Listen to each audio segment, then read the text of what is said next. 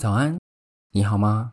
我是彤彤，欢迎收听彤彤爱看书书说社会这个频道，让我用书中的故事带你同理世界的大小事。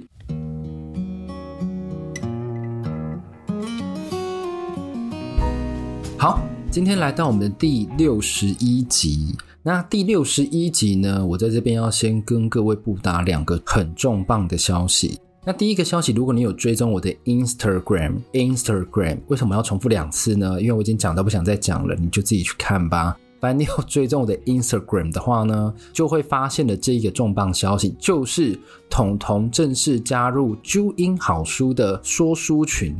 那啾音好书呢，是由啾啾写，就是大家如果有在看 YouTube，他所创立的一间公司哦，跟 Press Academy 合作的一间公司。然后啾音好书这一个专题呢，主编就是下一本读什么瓦基站长，所以我就很荣幸可以加入这么优秀的一个团体，应该我也算是有点优秀吧，哈哈哈自己说。所以这是第一个我加入啾音好书呢。那第二个消息就也是有一点被第一个小小的影响到，就是我的频道未来应该会再把说书的频率往下降，会改成大概一个月两次双周更。那一次呢，就会给啾音好书这边，所以我接下来在啾音好书每一个月都会有一本书。那啾音好书这个是一个订阅制的服务，除了我刚刚讲的啾啾协会帮你说书，瓦基站长会帮你说书之外，他也会去网罗一些很特别的说书家，所以里面的说书的种类其实百百种。然后我在里面呢，就是我自己本身比较擅长的社会同理说书类。所以，如果你有兴趣的话，你一天只要花大概八块钱，甚至不到，我记得好像有折扣吧，你就可以听到不一样的书。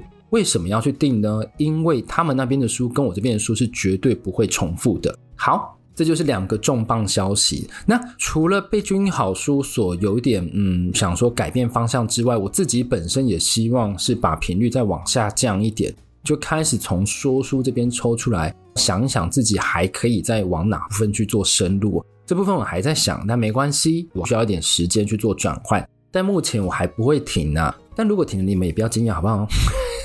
反正就是这样。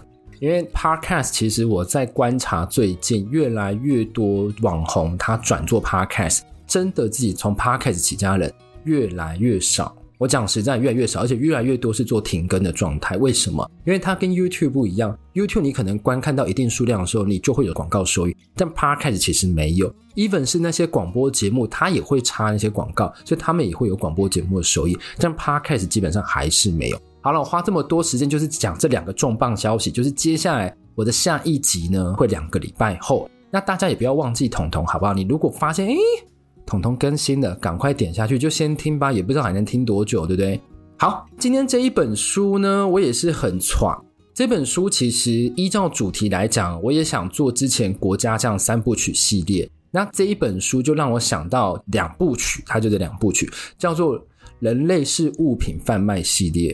那这个系列呢，第一本就是我在 Instagram 上，又是 Instagram 了，我已经提它两百八十五次了，你就是自己看着办。Instagram 上我去做票选。那个时候我拿了四本给各位票选，那大家都知道说我在选书方面，我在 Instagram 上有跟各位 complain 越来越难，因为一个礼拜一本的说书速度其实有一点已经超过出版社在出版社会类说书的速度，所以呢，我那时候觉得非常困难，但没关系，我往历史去找，然后我就找到了四本，其中我那时候就是这一本叫做《帝国的慰安妇》。这本我那时候想说应该是不会胜选，因为他一开始在前三个小时吧是最后一名，诶，可是结算的时候他是第一名。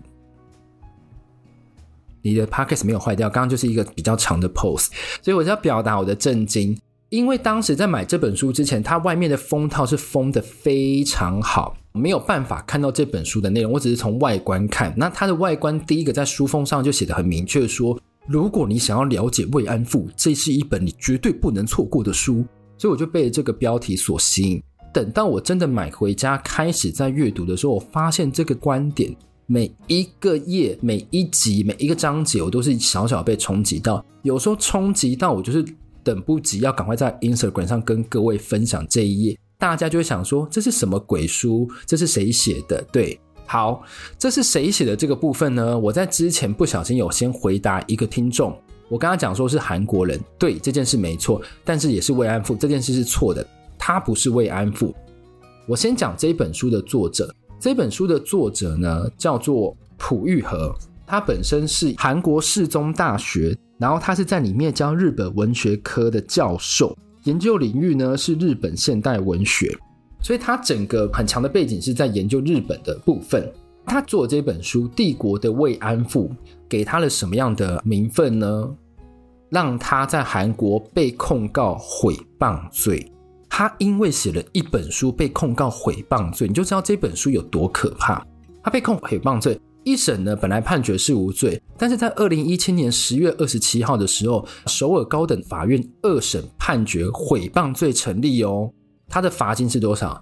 一千万韩元，其实不多，一千万韩元真的不多。但是是为什么？要跟各位讲说，你不要颠倒是非，你是败诉的，所以你是错的。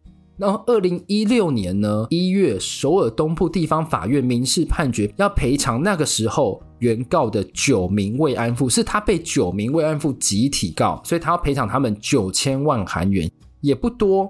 但是这样说什么？你写书写到被告，所以我相信这样的事件就可以跟大家讲说，我边读有边多震惊。我们都知道慰安妇是在日本帝国下二战时候发生的事情。我自己本身频道讲二战的时候，你就会马上想到，叮，第一个就是被遗忘的人群。从日本的角度往上去看，美国是如何轰炸到他们平民已经没有地方可去。第二个呢，就是失控的轰炸这一本由格拉威尔写的。它是从空中的视角两个结合起来，让我们可以一窥整个战争的原貌。那今天这本《帝国的慰安妇》，我把它分成大概也是三大点。你如果在听这本书，你如果觉得不舒服或什么之类的，我觉得这就是我们要学习的部分。我先跟各位讲。有时候我觉得在同理这件事情的时候，作者有作者的观点，所以我们把自己放到他的观点，他去搜集资料，他写出来的东西难免会跟我们是站在对立面的，所以我们一定会觉得阿里杰公傻这样子的概念。但是我觉得不要因为这样就捂住耳朵，或是把我的 podcast 关掉，谢谢，还是继续把它听下去，看他想要表达什么。或许到后来你会发现，诶，这个我同意，这个不同意，这个我同意，这个我不同意，所以你可以归结出你这样筛选过后，你相信什么事情。那第一个呢，他就在抽丝剥茧，究竟剥削慰安妇的是日本军人还是韩国业者？在日本帝国主义还没二次世界大战之前那一段时间，台湾和朝鲜都是日本的殖民地哦。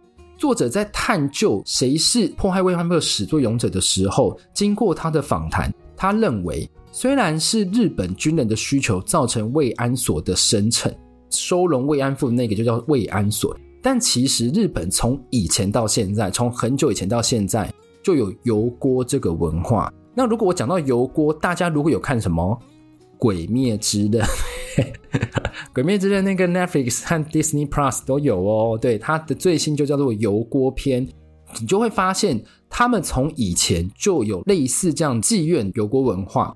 所以他依照这样的理解，他认为日本军队对于慰安所的设立，就像是他们什么？公仓，他觉得这样的逻辑不难理解，但他觉得哦，如果将过错都推到日本军人身上，问题就太简单了。他在实际访问和考察日本文献时候发现，将女性带到慰安所当慰安妇的，几乎都是什么人口中介的业主和雇主。那这些是谁组成的？大部分是韩国人。我这边念一则从书中截录的一个篇章哦，给各位听听看。那里的主人业者是韩国人，不过看起来几乎跟日本人没什么两样，身穿军服，日语流利。刚开始根本不知道他是韩国人。那里的女性都警告我，那男人是个坏蛋，不讨好他不行，否则会拿不到钱，等于做白工，简直没人性。明明是韩国人，但好像有参加宪兵队，位阶很高，没有佩戴肩章，但可以自由进出部队。那里是由他跟日本部队一起经营的哦，这个哦是真的，它上面的哦不是我自己装可爱的哦。他过来的时候，即使身穿矿坑工工作服，也还会佩剑戴帽，顾尽要威吓我们的啦。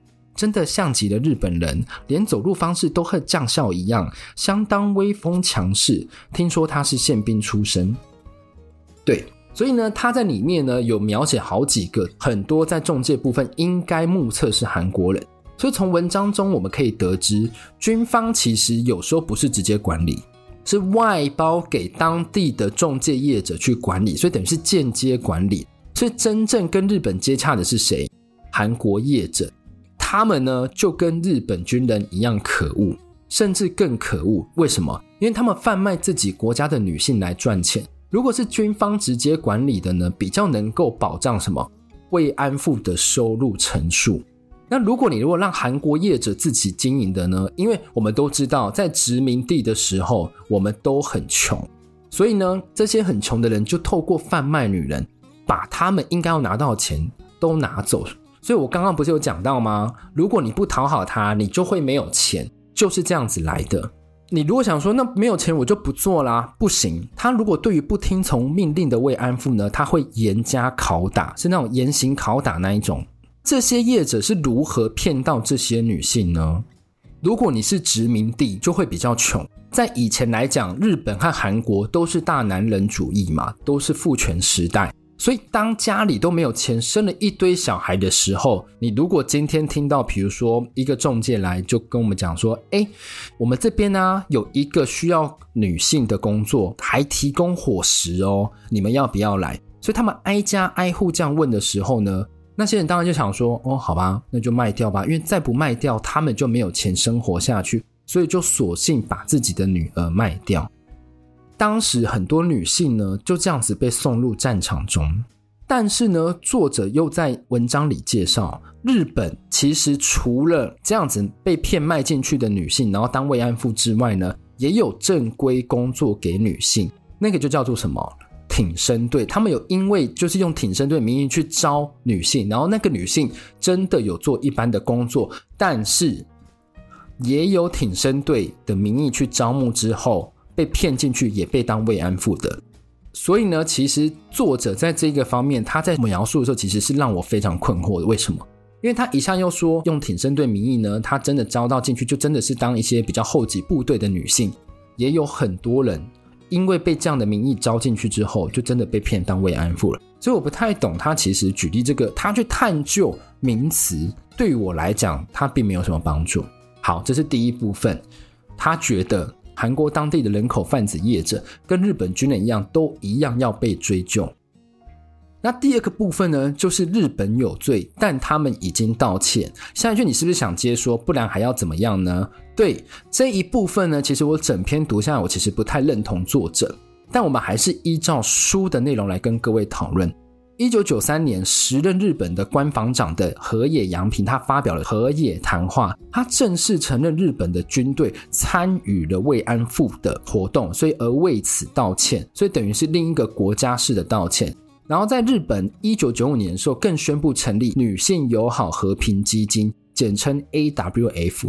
这个基金的处理方案是要让每位慰安妇领取两百万元的赎罪金，这边没有讲它是日元还是韩元。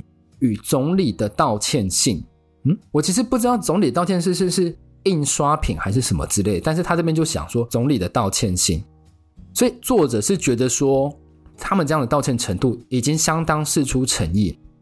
那我们这边又来谈到另一个被道歉那一方韩国他们怎么想？韩国认为第一个这个基金会是民间的，它并不是日本官方的组织，所以并不领情。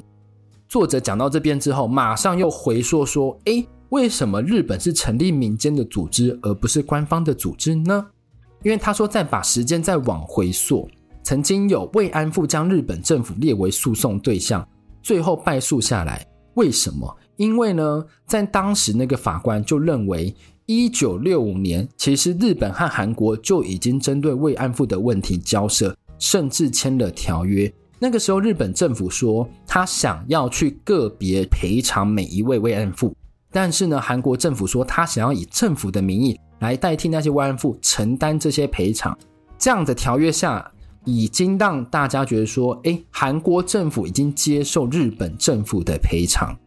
于是呢，日本在这样的脉络下，还成立民间基金，然后提高了道歉的层级。所以呢，作者认为日本真的是非常诚心道歉。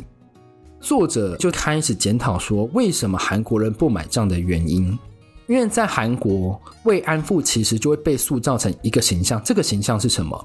二十万少女被强行带进军队当慰安妇，就这样子。就是一个比较单一的形象。然后这样的部分，如果你今天是韩国当地人，你会怎么想？我们的少女还没有长大成人，就已经有二十万人被拖进去，被日本军人没日没夜的强奸，所以你一定会非常愤慨。这就是类似一种情绪同理的部分。运用这一个呢，慰安妇就这样子只会有一个形象。第二个是什么？他认为韩国民众并不是真的觉得慰安妇被怎样之后很生气。他认为韩国慰安妇会被这样子放大检视，是因为韩国人长期以来备受殖民地的影响，所以有一部分是因为国足的情怀，全部套到那个慰安妇身上。他们在对于日本人说要道歉这件事情，他们认为是连所有的事件都要道歉，而不是只有慰安妇这部分。作者认为韩国把自己塑造成一个完美被害人的形象，所以变成只有一种声音。以上是作者认为。刚刚前面不是有讲说，诶，你如果听不下去，不要关掉吗？我觉得这一部分大家应该已经关掉了吧？那我现在就是自言自语，好不好？但其实我们要比较冷静下来去分析，朝鲜、台湾，甚至到东南亚都有慰安妇的受害者。我完全认同日本对于世界各地的慰安妇有所亏欠，那种暴力式的性虐待，并不是一个怎样十八到二十五岁的少女能承受的痛。你想想，你二十四小时、八小时在睡觉之外。其他十六个小时都要接客，而且呢，他们一个月可以休几天？各位猜，一天，他们只能休一天。而且你知道他们休的那一天要干嘛？他们要去那个已经阵亡的日本士兵那边去清扫他们的墓，这是他们的休假。他们休假是我不用再去当慰安妇的那种休假，而不是你躺在家里哦，好累哦，这种我想休息，这种休假并不是。所以就是这样的事情，让作者认为，作者认为哦，我这点不太认同，但我觉得作者认为是慰安，并不是只有身体上的慰安，他们是连心理死后的慰安都赋予了这一个名词这个使命。嗯，好，讲到这里呢，我们就必须要再回过头来来看韩国这个国家，我们来讲刚刚第二个完美受害人的形象，这一点呢。我必须说，我有一点认同作者。为什么？因为呢，韩国这个国家在二零二二年刚举办南韩选举的时候，大家如果查一下就知道，新闻这样一列下来，会演变成什么？南韩总统哪一个比较厌女？最厌女那个人就当选了，所以那个人真的当选。然后在八十二年生的金晶，我自己本身频道也有讲过这本书，也有讲过女性在各方面所遭受的不平等待遇，还有之前很有名的什么 N 号房事件。最后呢，南韩女艺人其实不太敢明目张胆的宣布自己是女权主义者，会被围剿。所以说到底，如果把国家这个枷锁拿掉之后呢，女性不管在任何的时空背景都相当弱势。这就是第二个，日本道歉了，那他们还要怎么样呢？这是第二个部分。第三个部分呢，是美国也是啊，为何只检讨日本？我这边一直在 push 大家极限的，我希望大家就是还是忍耐、忍耐、忍耐。毕竟我已经两个礼拜更一次，你这再不忍耐就没东西可以听喽。不好意思，大家不知道有没有看过日本的一部电影，叫做《怒》，里面有一篇美国军人在冲绳随意的强奸路过女孩。那时候那个女生呢、啊，其实她是跟一位日本男性朋友去那边逛街，然后呢，女性就自己先跑到沙滩去晃晃，男生在跟过来的时候呢。他就发现那个女的被两个美国大兵强暴，但是男生不敢出现，不敢去营救，因为我相信，如果他出去营救，可能会被美国大兵杀死。那这个部分呢，其实让我其实当下对于这部电影非常印象深刻。在韩战的时候，作者里面写的，美国为了遏制共产党的扩张，其实他有派兵协助防御南韩。当时政府为了防止美国大军在韩国当地无差别的强奸。他也设立了这种类似韩国型的慰安所，所以他认为美国当时在韩战跟日本他们的行为并无不同。好，我就讲到这里。对，这边就让自己各位去想，这就是他的论点。好，那我们这边要来收尾了。所以这一本书，我刚刚有跟你讲过，我们读完一本书，我们不代表是说我们完全认同这件事情，我们可以去思考这一部分我们认不认同，这个部分我们不认同。这个部分我觉得还有待商榷，这个部分可能等我们读更多书之后，我们才有办法回头再来检讨这件事情。所以每一个观点都需要好好的被消化，但最重要的是，在你同理之后，你是否还会认同你原来所认为的那个观点呢？我们就去思考。接下来就是我认同这个作者和不认同作者的部分。第一个，其实我不同意作者在此书对于日本的偏颇。你直接看就知道，他对于韩国自己本身检讨是非常重，但是对于日本，他所条列，他觉得日本这样已经做得很好了，于法于理于情都 OK 了，不然你还要怎样？所以我觉得他有点过于偏颇。我觉得道歉能够成立，是道歉那一方和被道歉那一方都要一起接受，那才叫做道歉嘛，才会接受道歉。所以这点我不太同意他这本书在写作的时候一开始对于日本就相当偏颇。第二个，我也不同意我刚刚前面有讲到他在慰安妇的这一个字句呢去做拘泥。我刚刚不是有讲说慰安妇，也有讲到什么挺身队，他认为挺身队里面并不是每个人都被骗，有些人真的去当后给补给员。但我们也不知道那个原因是为什么他会被当后给补给员，但是我们可以发现里面也有很多人被拿去当慰安妇。对，所以你去拘泥于字句，我认为不代表任何意义，它并不会减轻当时所犯的罪。他甚至举出什么？日本在以前有一个唐型小姐，在那个年代，女孩出去国外赚取外汇是很正常。嗯，对，好，就这样子。我更不同意什么？作者在书中认为。朝鲜慰安妇比起其他中国和东南亚更高一等，这句话是什么意思？这句话呢，就像我刚里面有讲的，朝鲜和台湾其实当时都算是大日本帝国其中一个部分，所以当他们被分到，比如说去东南亚、去中国当慰安妇的时候，日本军人其实他们自己本身也很思乡，所以如果今天有一个朝鲜慰安妇跟东南亚被抓进来当慰安妇的人。日本军人会觉得朝鲜的慰安妇会更有故乡感哦，所以作者就认为朝鲜的慰安妇不止在身体，他在心灵上也让日本军人得到了一种前所未有的故乡慰安感。我是完全不同意，不管是什么样的状况，这种东西都是不应该成立的啦。对，那我接下来要讲我同意的部分，就是韩国和日本的沟通更应该要怎样聚焦在受害的女性，而不是国族的情怀。这点我觉得我算是同意作者。而且我也很同意，慰安妇不该是只有一种被害的形象，因为我刚刚不是说作者很强调是说韩国自己本身内部在强调慰安妇的时候，就是有二十万少女被强行带进军中当慰安妇。这个事情，它不应该是只有，比如说它里面有举出有一些人他想要讲不一样的观点的时候也被阻止了，所以他想要代表那个少数人，但是呢，我肯定这件事情，可是他太偏颇在日本，他应该要再更中立一点。那如何带着诚心和时间，慢慢让这些受害者用时间走向复原之路？我想，这才是真正日本和韩国要努力的方向。OK，讲完了这本书。我当初在想的时候，我就一直有一点犹疑要不要讲，因为我边读就有点没有办法接受，我就把它盖上之后，隔天再读，所以让我的这一本书读了非常久。但是我最后把它读完。读完之后，又是一种同理的境界的提升哦。然后我也可以分析说，啊，我认同哪个部分，我不认同哪个部分，会让我们双方都会有更有成熟的部分去探讨这个观点。好，那今天讲这本书就是玉山社出的《帝国的慰安妇》。那如果你有任何想法的话，如果你是这方面的专家的话，欢迎大家来讨论哦。那我觉得可以让这整件事情有更多的原貌。如果你喜欢我的节目的话，欢迎在 Apple Podcast 留言，然后 Spotify 帮我五星。有空的话，也可以追踪我的 Instagram 呢。那我们就下下礼拜再见喽，拜拜。